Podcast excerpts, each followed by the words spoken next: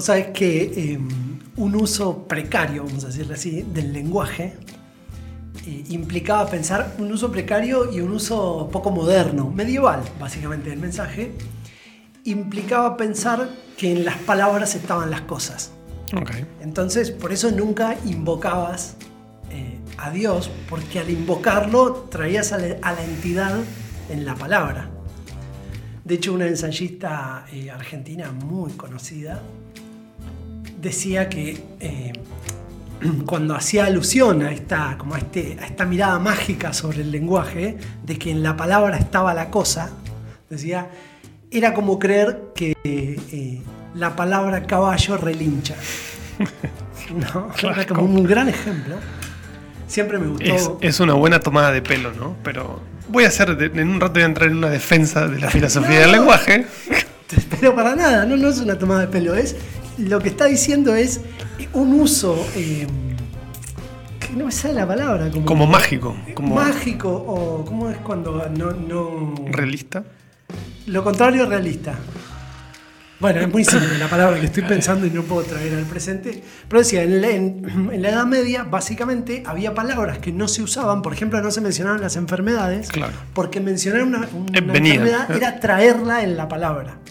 Y por eso esta ensayista decía, era como creer que la palabra caballo relincha, que me había parecido un hermoso ejemplo, pero ya en, entrado el siglo XX, cuando se empiezan a estudiar todas las cuestiones vinculadas a la lingüística, se, conoce la función, o lo que se denomina como la función performativa del lenguaje. Claro.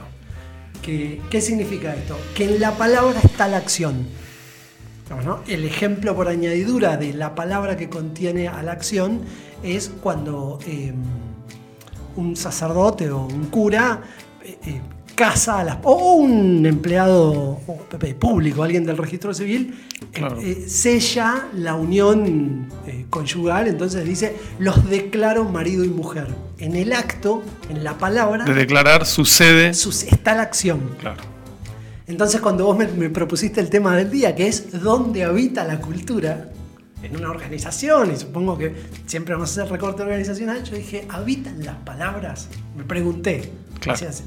Em, hacia, adentro me pregunté, ¿la cultura habita en las palabras? Y mi primera respuesta fue, bueno, en parte sí y en parte no, porque hay una parte del lenguaje que es performativa, que en la palabra está la acción, está el cambio, está la cultura, y de otra forma no podemos pretender pedirle a las palabras que sean la cultura, porque la palabra, eh, la palabra reunión no trae a las personas, simplemente porque lo quieras. Dicho lo dicho, mi queridísimo Luchi, eh, espero que te hayan servido estas palabras. Expláyese. Me gustó como el tono, ahora estamos en un tono más conciliador, pero claro, es como...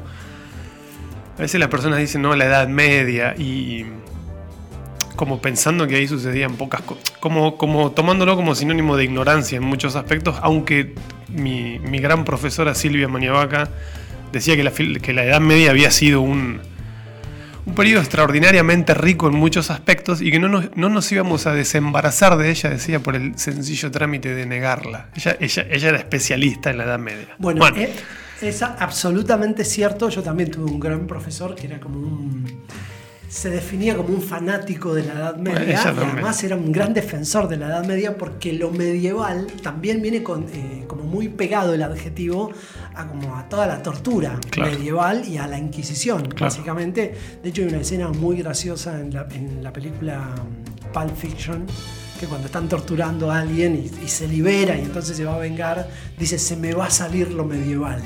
Como se me va a salir toda la parte bruta. Pero yo creo que eso tiene que ver con que era una sociedad dividida en tres clases.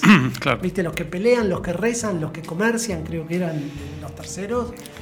Entonces era una sociedad más simple, y, pero yo creo que la lectura que se hace sobre lo medieval es una lectura que en parte por la carencia de tecnología y en parte por la carencia de un lenguaje y de una formación eh, absolutamente mm, sectorizada y, para castas muy privilegiadas, bueno, no había palabras y no había, no había libros. Hasta la imprenta, hasta el año 1500 casi.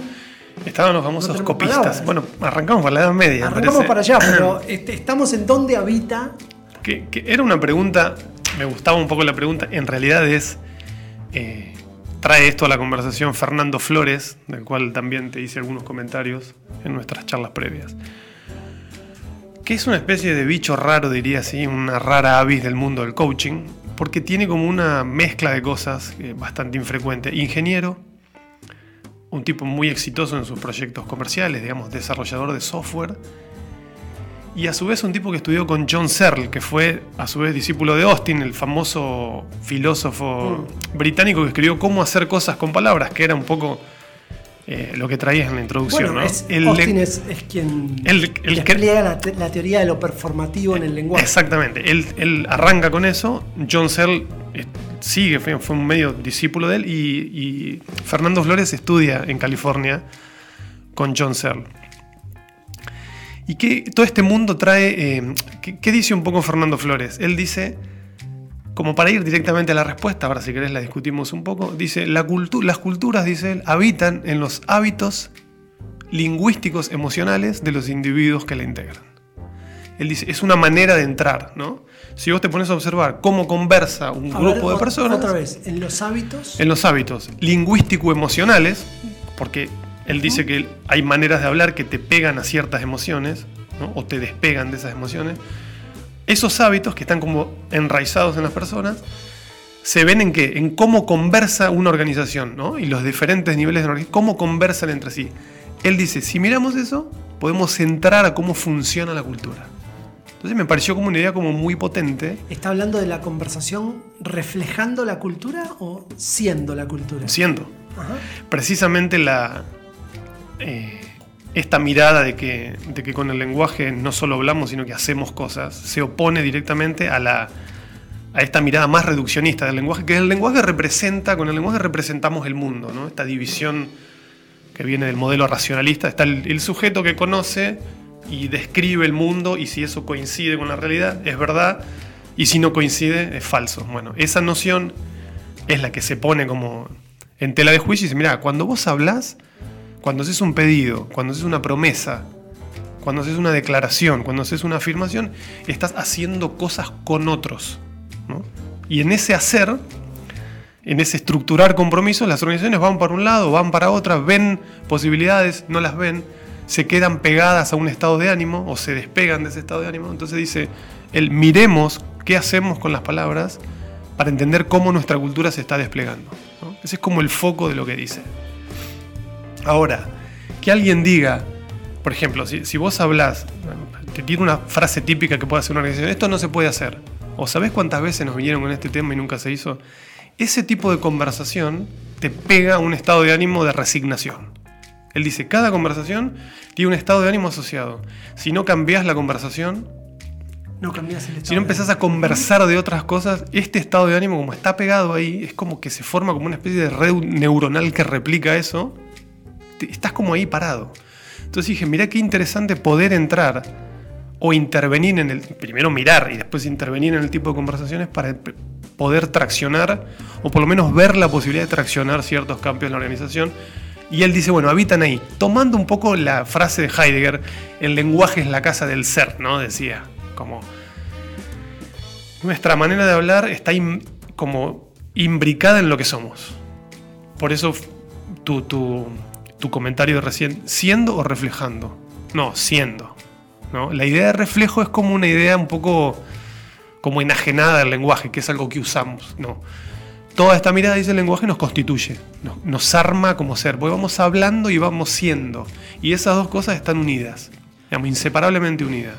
Me, no sé cómo hacer esta intervención sin mover el foco de lo que estamos conversando. Okay me gusta mucho el abordaje del de el decir generando estados de ánimos y entonces el cambiar, hasta el tópico del que hablamos, cambiar estado de ánimo. Pero no puedo irme de esta idea central que nosotros discutimos muchas veces, que es, em, tengo la conversación que quiero voluntariamente o tengo la conversación que el entorno me permite tener, que el contexto, esta idea de que el contexto presiona sobre las posibilidades de acción de los individuos en determinados, vamos al ejemplo clásico que utilizamos siempre, que es en un lugar donde se maneja de determinada manera, adentro de un yacimiento. La discusión es dentro de un yacimiento, se maneja respetando la velocidad máxima de las señales del tránsito y afuera de un yacimiento uno maneja pésimo. Y es la misma persona que adentro maneja así y afuera maneja así. Vuelvo entonces rápidamente al tema del tipo de lenguaje que refleja estados de ánimo y entonces para cambiar el estado de ánimo cambia el lenguaje. ¿Puede un contexto determinado favorecer algunas conversaciones que hasta no cambiar el, contexto tampoco vas a poder cambiar? ¿O el abordaje es, miren, ustedes individuos simplemente cambien el tipo de conversación para cambiar el estado de ánimo? O sea, hasta dónde me estoy moviendo del foco central de lo que estamos No, me parece que no, está buenísimo. No, creo que no te mueves demasiado. Mm, no sé, ensayemos una respuesta. Probablemente a ver, ¿cómo decirlo sin que sea como jugar con las palabras? No, no, como las conversaciones forman parte del contexto, en primer lugar. Ok. Para no, para no por ahí hacer esta división mental, no, el contexto medio que está ahí y yo como individuo cómo me relaciono, sino que está... cosa que no funciona así. Exacto. funciona dentro de un contexto en el que hay conversaciones. Exactamente. Pero cuando Flores dice intervengamos las conversaciones, ¿le está hablando al individuo? ¿Está diciendo ustedes individuos adentro de un contexto? Él, él, usa una especie de descripción que es la, las... Creo que también Maturana o algunos otros, que las las organizaciones son redes de conversaciones. Tomámelo por un segundo. No, pero completamente. Entonces, suponete que yo digo, bueno, ¿dónde, ¿dónde se estructuran los compromisos interjerárquicos de una organización? Bueno, se estructuran en el lenguaje. ¿no? Se comunica, se piden cosas, dice, vamos para allá, vamos a hacer esto. Eso es una red de conversaciones.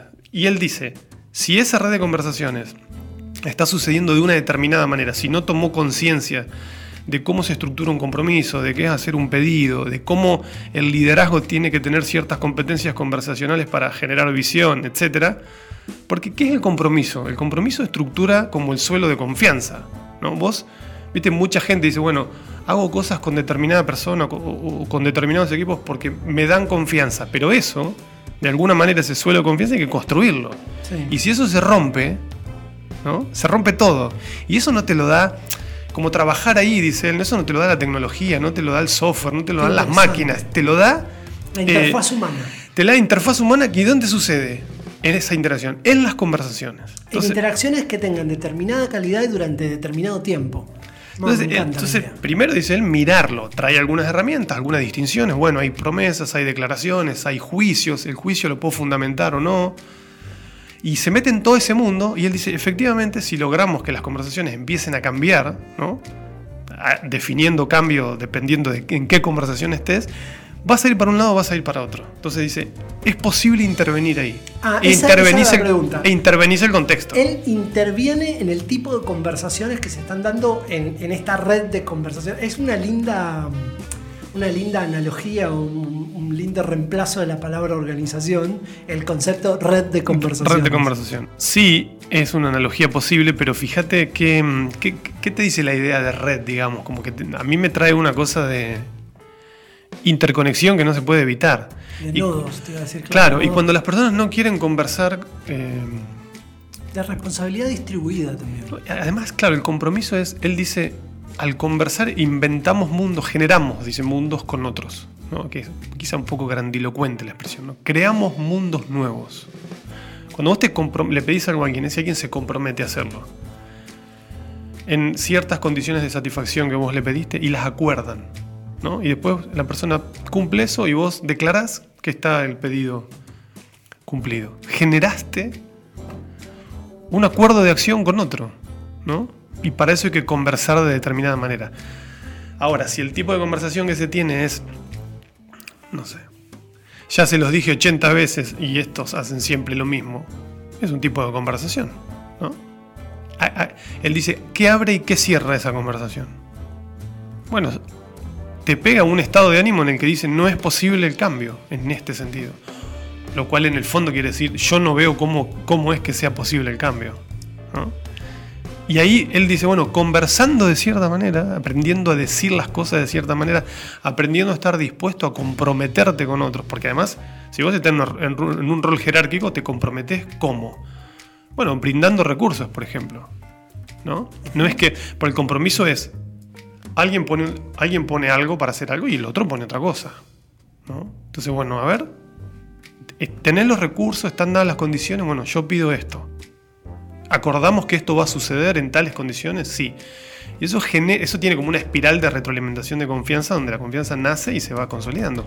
Si no pasa eso, no, desaparece la confianza. Me gusta eh, mucho en esta, en esta suerte de magia que describís, que se genera con la palabra, porque mm, tiene algo de lineal y algo de mágico, el acordar y que eso construya algo. Y me había quedado eh, pegado, conectado a la analogía que usaste antes, que es de flores, esto es generar mundos a través de conversaciones. Con otros. Sí, sí. Porque siempre un nuevo con otros, claro. Con otros, claro a partir de ciertos acuerdos, pedidos, etcétera. Que en la organización, perdón, por otra parte, siempre es con otros, en una organización. Exactamente, sí, como que el si no es tu propio mundo, generar un mundo implica sumar actores. Pero eh, quería ir a este punto en particular. La idea eh, de generar mundos es un nivel de abstracción que te, te aleja un poco de una, idea tan simple que quiere, eh, que quiere transmitir como es la de, la de conexión. Conectate con otro y a partir de esa conexión es que se genera algo, un, un, nuevo algo, a lo que le dice mundos, pero a la vez el tipo, estoy pensando en la cabeza de quien hace esta abstracción, ¿no? Es muy sutil, porque es verdad, se genera un mundo con todo lo que eso implica. Cuando te habla de un mundo nuevo, habla de una cosmovisión compartida. Entonces, si vos acordás algo con alguien y generás un nuevo mundo, estás generando una cosmovisión compartida que a la hora de tratar de transmitir esto y de explicártelo, te digo, mirás un nuevo mundo. Para vos que hiciste el proceso sutil de depurar todo, de decantar todo ese proceso es una gran analogía. Alguien dice. Y para quien escucha en frío, es al contrario, aleja. Digamos, como qué dificultad tiene el lenguaje cuando va calando en profundidad y la profundidad no es compartida por los diferentes actores. ¿no? Por eso, como estas, este tipo de sutilezas, ¿no? El lenguaje genera entornos emocionales. Te está hablando de alguien que, que está como haciendo un pozo, está está como cargando de semántica y de significado y de sentido todo un tipo de interacciones que ocurren y que ocurren muchas veces sin ningún tipo de, de compromiso o de responsabilidad comunicacional. Término que no sé si existe, pero se me acaba de ocurrir, que es cuán responsables somos de lo que hacemos con nuestras palabras bueno, con lo que implica la comunicación, hablar y escuchar en su síntesis Lo que pasa que, bueno, a vos que te gusta hablar de narrativas, viste, nos trajo la filosofía del lenguaje, nos trajo esta nueva narrativa que es miremos el lenguaje y veamos qué pasa cuando usamos el lenguaje de una manera o de otra. Y esa nueva conversación, si querés te lo pongo ahora en términos de flores, abrió un nuevo mundo. ¿Cuál es? Es este. Mira las conversaciones y cómo las estructures generan compromisos con otros y hace, hace que pasen cosas que de otro modo no pasarían. Alguien podría decir, bueno, eso no es un mundo. Bueno, dice él, es una. El mundo es como una articulación de posibilidades nuevas. Y cuando eso aparece, él dice, aparece un nuevo mundo. Porque antes no. Estaba como a la sombra, digamos, ¿no? No, es, una propuesta también, sí, en, términos de, brainstorming, como es nuestro nombre de podcast. Es una apuesta a la belleza, si querés. Entender la vida como una red de conversaciones. Si lo movemos de, este, este, artilugio que tienen los coaches, de llevarte y traerte con el lenguaje. Artilugio. y lo pensamos como, eh, como un mundo honesto en el cual generás y entendés la realidad a través de entender mejor el lenguaje y el uso que le das, es una apuesta a la belleza, a un mundo mejor, a un mundo más feliz, vamos a, ponerlos, vamos a ponerlo en estos términos, es un puente al futuro. Volverte un.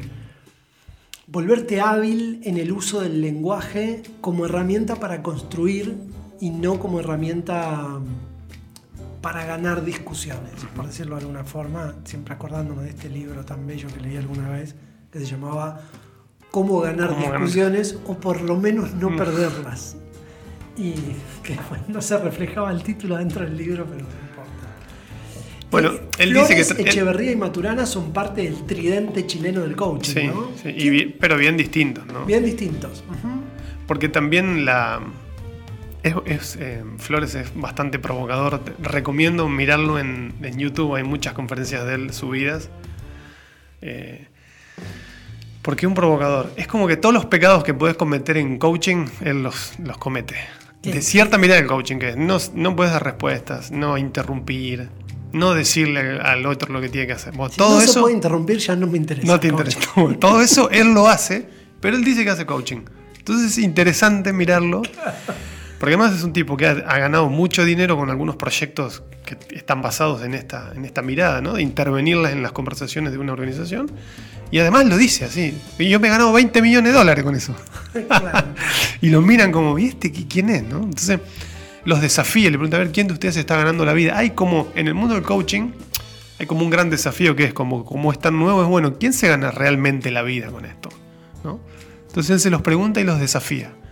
Porque él realmente cree que este proyecto de, de generar mundos con otros a través de la conversación, a él le ha dado resultados. Entonces dice, hay una realidad incluso económica que justifica entender que esto es una propuesta real de valor. no es un piripipi. Acá estás abriendo una puerta que ya te he hecho algún comentario en una oportunidad, pero voy a ver si lo puedo sintetizar rápido, que es... Eh, Abrir puertas.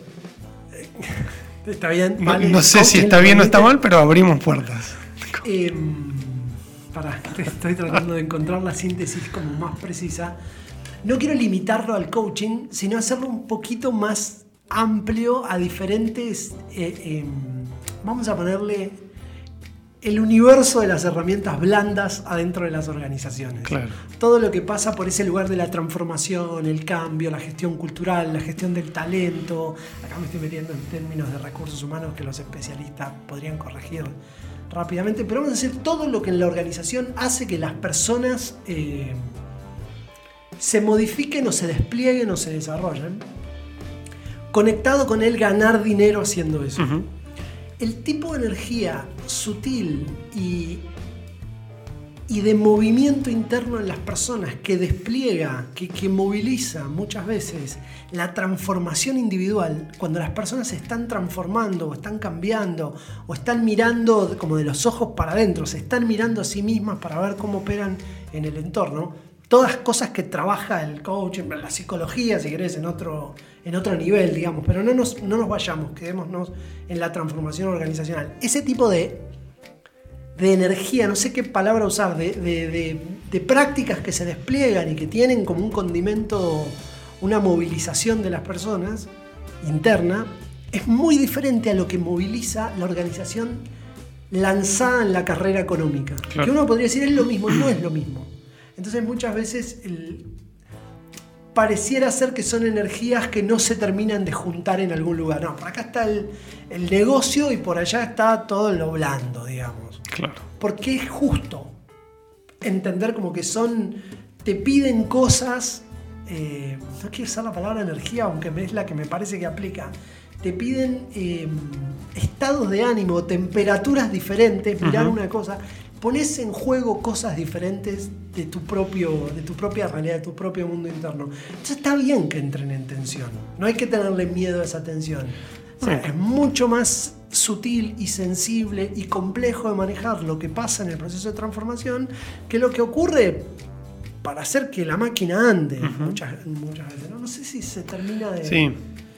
Sí, yo comparto lo que decís porque de alguna manera es, es como el, trae como el tinte realista a lo que efectivamente pasa. Yo no, soy de los que cae ¿no? en decir, eh, no sé, el coaching o estos modelos van a solucionar todos los problemas, lejos de eso. Pero sí creo que traen una necesaria dimensión humana a, las compañías, digamos, que quizá, como efectivamente parece que va a suceder en algún momento, quizá la inteligencia artificial pretenda reemplazar ¿no? todo eso y que todo sea una, especie de gran sinfonía de máquinas haciendo todo bien. ¿no? Y hay quienes eh, deciden traer otro tipo de miradas, ¿no? que por supuesto muchas veces son hasta descalificadas en, las organizaciones, diciendo, bueno, como decías vos, ¿no? Lo blando como peyorativo, ¿no? Y estas son cosas... Sobre todo porque nosotros trabajamos en organizaciones de, industrias conservadoras, como son las industrias de la energía. No estoy hablando de oil and gas, minería, etcétera, son la, industria pesada, es una industria más conservadora. Yo creo que la transformación es un tema absolutamente presente y de futuro. Ya no, no existe ese paradigma en el cual la organización elegía no transformarse. Lo que queda es mucha gente criada en organizaciones que pasaban muchos años en transformarse. Eso de que la velocidad del cambio se acelera cada vez más, lo que trae es empieza a juntar generaciones de personas que, bueno, no han transitado procesos en los cuales el cambio era muy lento y entonces ahora conviven con personas que han vivido su, vida profesional, que es más corta, en un mundo que cambia rápido, y todos juntos en un mundo que se vuelve más conflictivo, más caótico, más hiperconectado, lo cual la hiperconexión trae un desafío de comunicación muy grande no hay que confundir hiperconectado con hipercomunicado. Hiperconectado significa múltiples canales, múltiples estímulos y múltiples mensajes, todo en momento a momento. E hipercomunicado significa todos esos mensajes procesados, recibidos y puestos en el lugar correcto por el interlocutor correcto.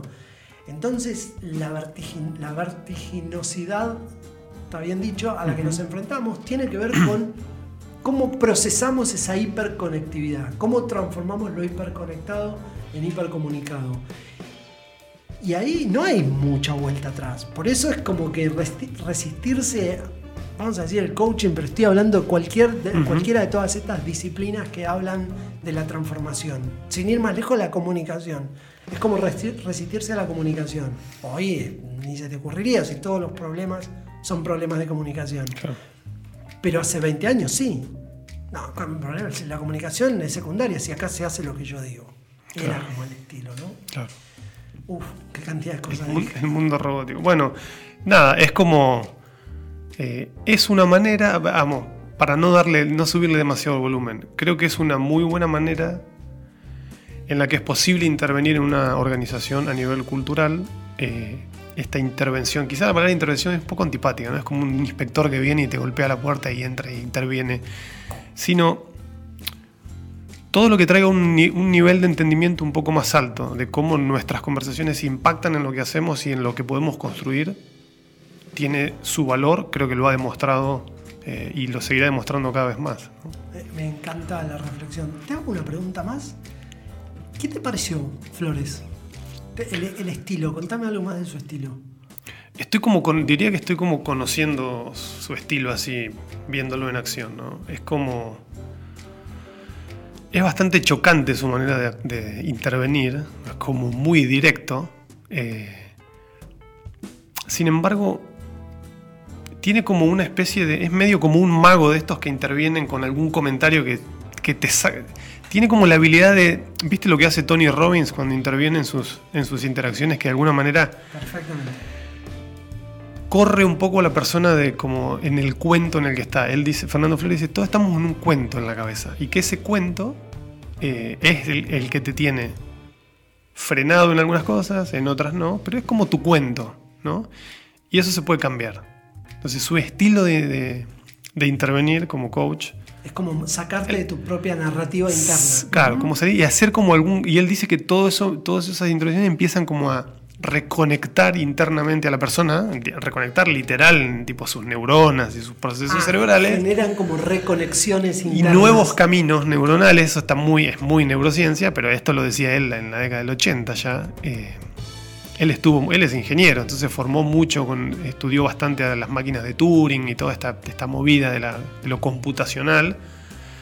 Él dice, bueno, las personas no, no funcionan igual. Entonces, pero bueno, ya te digo, lo estoy medio como viendo. Es un, es un personaje. Pero es interesante para Muy. Hay que. Hay que. Hay un plato fuerte, ¿eh? hay que verlo con, con paciencia. ¿Puedes pasar algún link?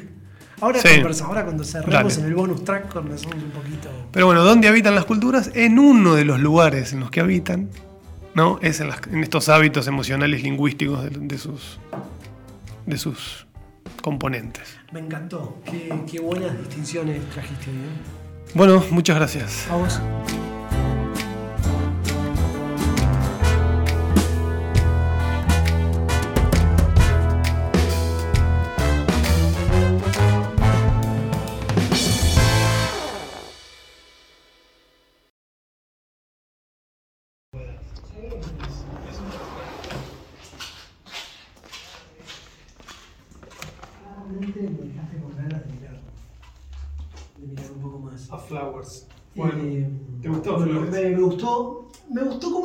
Presentaste, más que el. No lo conozco tanto y además lo tenía como el tridente chileno del coaching, Echeverría, Maturana y Flores, que son estilos muy diferentes. Muy, muy. Y son conflictivos todos. Sí, en, el golpe de vista.